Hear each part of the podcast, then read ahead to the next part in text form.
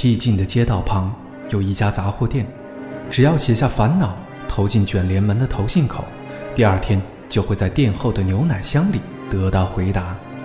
因男友身患绝症，年轻女孩静子在爱情与梦想间徘徊。克郎为了音乐梦想离家漂泊，却在现实生活中寸步难行。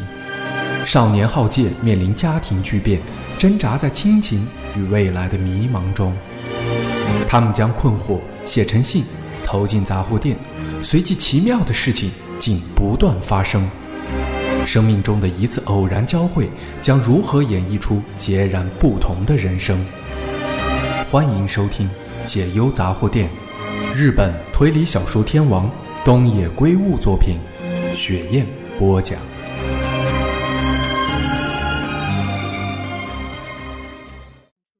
第五章，在天上祈祷。祥太一脸沮丧地从店铺走回来，没有吗？敦也问。祥太点点头，叹了一口气，好像是风吹动铁卷门的声音。是吗？敦也说，这样就好了。不知道他有没有看到我们的回信？信平问。应该看到了吧？祥太回答。牛奶箱里的信不见了，其他人不会去拿。也对，但为什么没有写回信？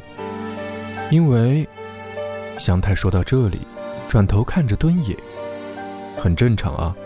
敦野说，因为信上写了那些内容，收到信的人一定会觉得莫名其妙，而且，如果他写回信，反而更伤脑筋。万一他问我们那句话是什么意思怎么办？信平。和祥太默默低下头，我们没办法回答吧，所以这样反而比较好。话说回来，真是太让人惊讶了。祥太说：“怎么会有这么巧的事儿？鲜鱼店的音乐人竟然是那个人。”是啊，敦也点点头，他无法说他并不感到惊讶。和争取参加奥运的女人书信往来结束之后，他们又收到另一个人的上门咨商烦恼。看了内容之后，敦野他们觉得很受不了，也很生气，因为他们认为上门咨商的到底该继承家业的鲜鱼店，还是该走音乐这条路的这个问题，根本称不上是烦恼，而是好命人的任性。于是，他们用揶揄的方式。在回信中痛批了这种天真的想法，但自称是鱼店的音乐人的咨商者似乎难以接受，立刻回信反驳。敦野他们再度写了果决的回信。当咨商者再度送信上门时，发生了奇妙的事。当时，敦野他们在店里等待鲜鱼店的音乐人的信，不一会儿，信就塞进了投递口，但在中途停了下来。下一刹那。发生了令人惊讶的事，从投递口传来口琴的演奏声，而且是敦野他们很熟悉的旋律，而且也知道那首歌的名字。那首歌叫《重生》，那是名叫水原琴的女歌手踏入歌坛的作品。除此以外，这首歌背后还有一个故事，而且这首歌和敦野他们并非完全没有关系。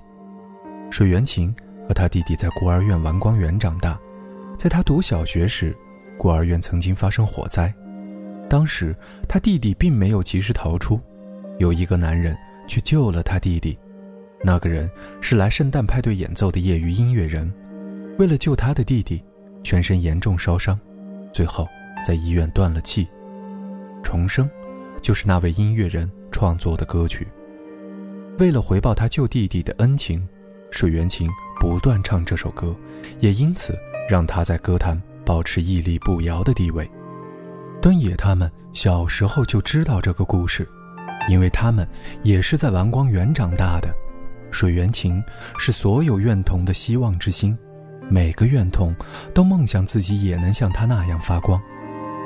听到这首《重生》时，敦野他们惊讶不已。口琴演奏完毕后，那封信从投递口投了进来，是从外面塞进来的。到底是怎么回事？他们三个人讨论这个问题。自伤者生活在一九八零年代，水原琴虽然已经出生，但年纪还很小。当然，《重生》这首歌也还没有出名。只有一个可能：仙鱼店的音乐人就是重生的作者，是水原琴姐弟的救命恩人。仙鱼店的音乐人在信中说：“浪矢杂货店的回答让他很受打击，但打算重新检视自己，并希望可以面谈。”三个人烦恼不已，不知道到底该不该把未来的事告诉鲜鱼店的音乐人，是否该告诉他，一九八八年圣诞夜。他将会在孤儿院玩光园遇到火灾，并葬身火窟。信平认为应该告诉他，这么一来，他或许活下来。祥太提出质疑，这么一来，水原琴的弟弟不是就会死吗？清平也无法反驳。最后，敦也做出了结论，不告诉他火灾的事。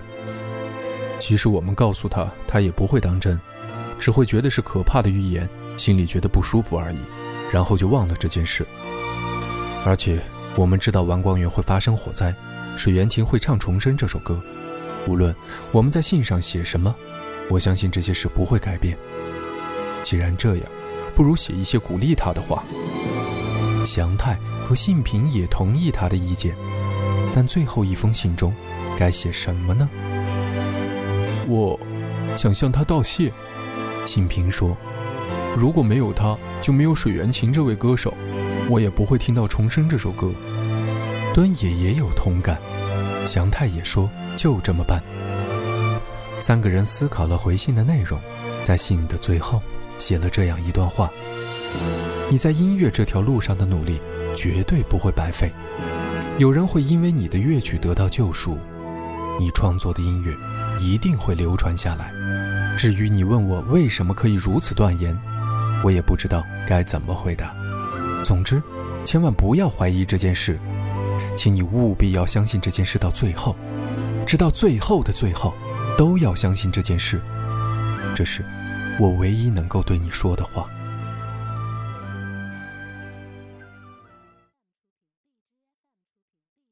把答复信放进牛奶箱后不久，又去检查了牛奶箱，发现信已经消失了。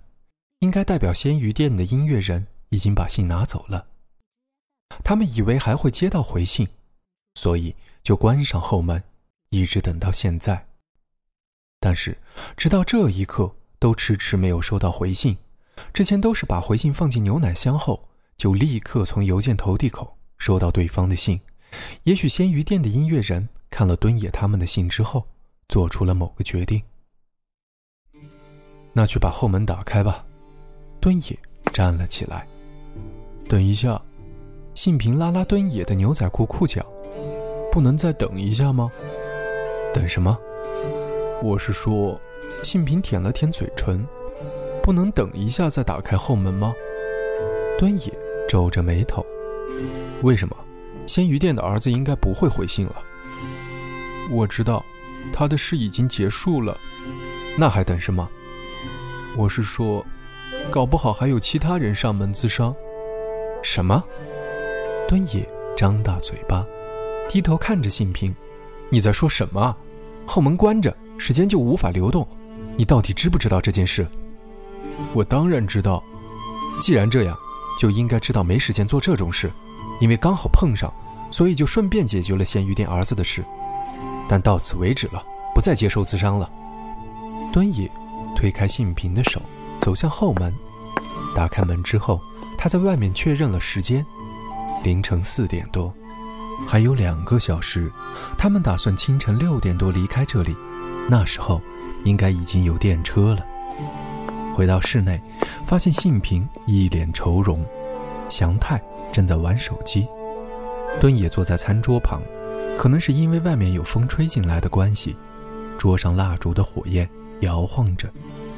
这栋房子太不可思议了，敦也看着陈旧的墙壁，想到，到底为什么会发生这种不寻常的现象？自己为什么会卷入这种事？我也说不清楚。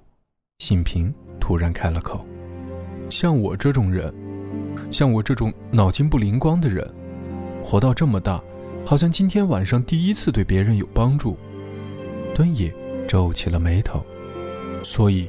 即使根本赚不了一毛钱，你还是想继续为别人消烦解忧吗？这不是钱的问题，赚不了钱也没关系。以前我从来没有不计较利益得失，认真考虑过别人的事。敦也用力咂着嘴，即使我们绞尽脑汁写了回信，结果又怎么样呢？我们的回答完全没有发挥任何作用。那个奥运的女人只是用自己的方式理解我们的回答。至于鲜鱼店的儿子，我们也没为他做任何事。我不是一开始就说了吗？我们这种不入流的人为别人自伤，简直就是不知天高地厚。但是，在看月亮兔小姐的最后那封信时，你不是也很开心吗？当然不会不开心啊，但我并没有误会。我们这种人不配向别人提供意见。我们，敦也指了指放在角落的行李袋，我们是最让人看不起的小偷。信平露出受伤的表情，低下头。敦也看了，哼了一下。就在这时，祥太大叫一声：“啊！”敦也也吓得从椅子上站了起来，怎么了？不是了，祥太指了指手机，网络上有浪氏杂货店的事。网络？敦也皱着眉头，可能有人会写一些对往事的回忆吧。我也是这么想，所以才在网络上搜寻浪氏杂货店，想看看有没有写了什么。结果就看到别人写的往事之类的吗？并不是这么一回事。祥太。走了过来，把手机递到敦野面前。你看这个，看什么？敦野说着，接过手机，看着液晶屏幕上显示的内容，上面写着“浪矢杂货店实现一晚的复活”。当他继续看接下来那段文字时，终于知道祥太为什么惊讶了。敦野也觉得自己体温上升。那段文字的内容如下：至。知道浪矢杂货店的各位，九月十三日凌晨零点零分到黎明之间，浪矢杂货店的资商窗口复活。在此，拜托曾经到浪矢杂货店资商，并得到回信的朋友，请问当时的回答对你的人生有什么意义？有没有帮助？还是完全没有帮助？很希望能够了解各位坦率的意见，请各位。像当年一样，把信投进铁卷门的投递口，拜托各位了。这是什么？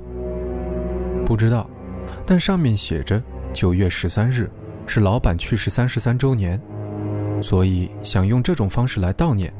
主办人是老板的后代。怎么了？信平也走了过来。怎么回事？祥太把手机交给信平后说：“敦野。”今天刚好是九月十三日，敦野也发现了这件事。九月十三日半夜十二点到黎明之间，刚好现在就是这段时间，自己闯进了这段时间。这是什么？资商窗口复活？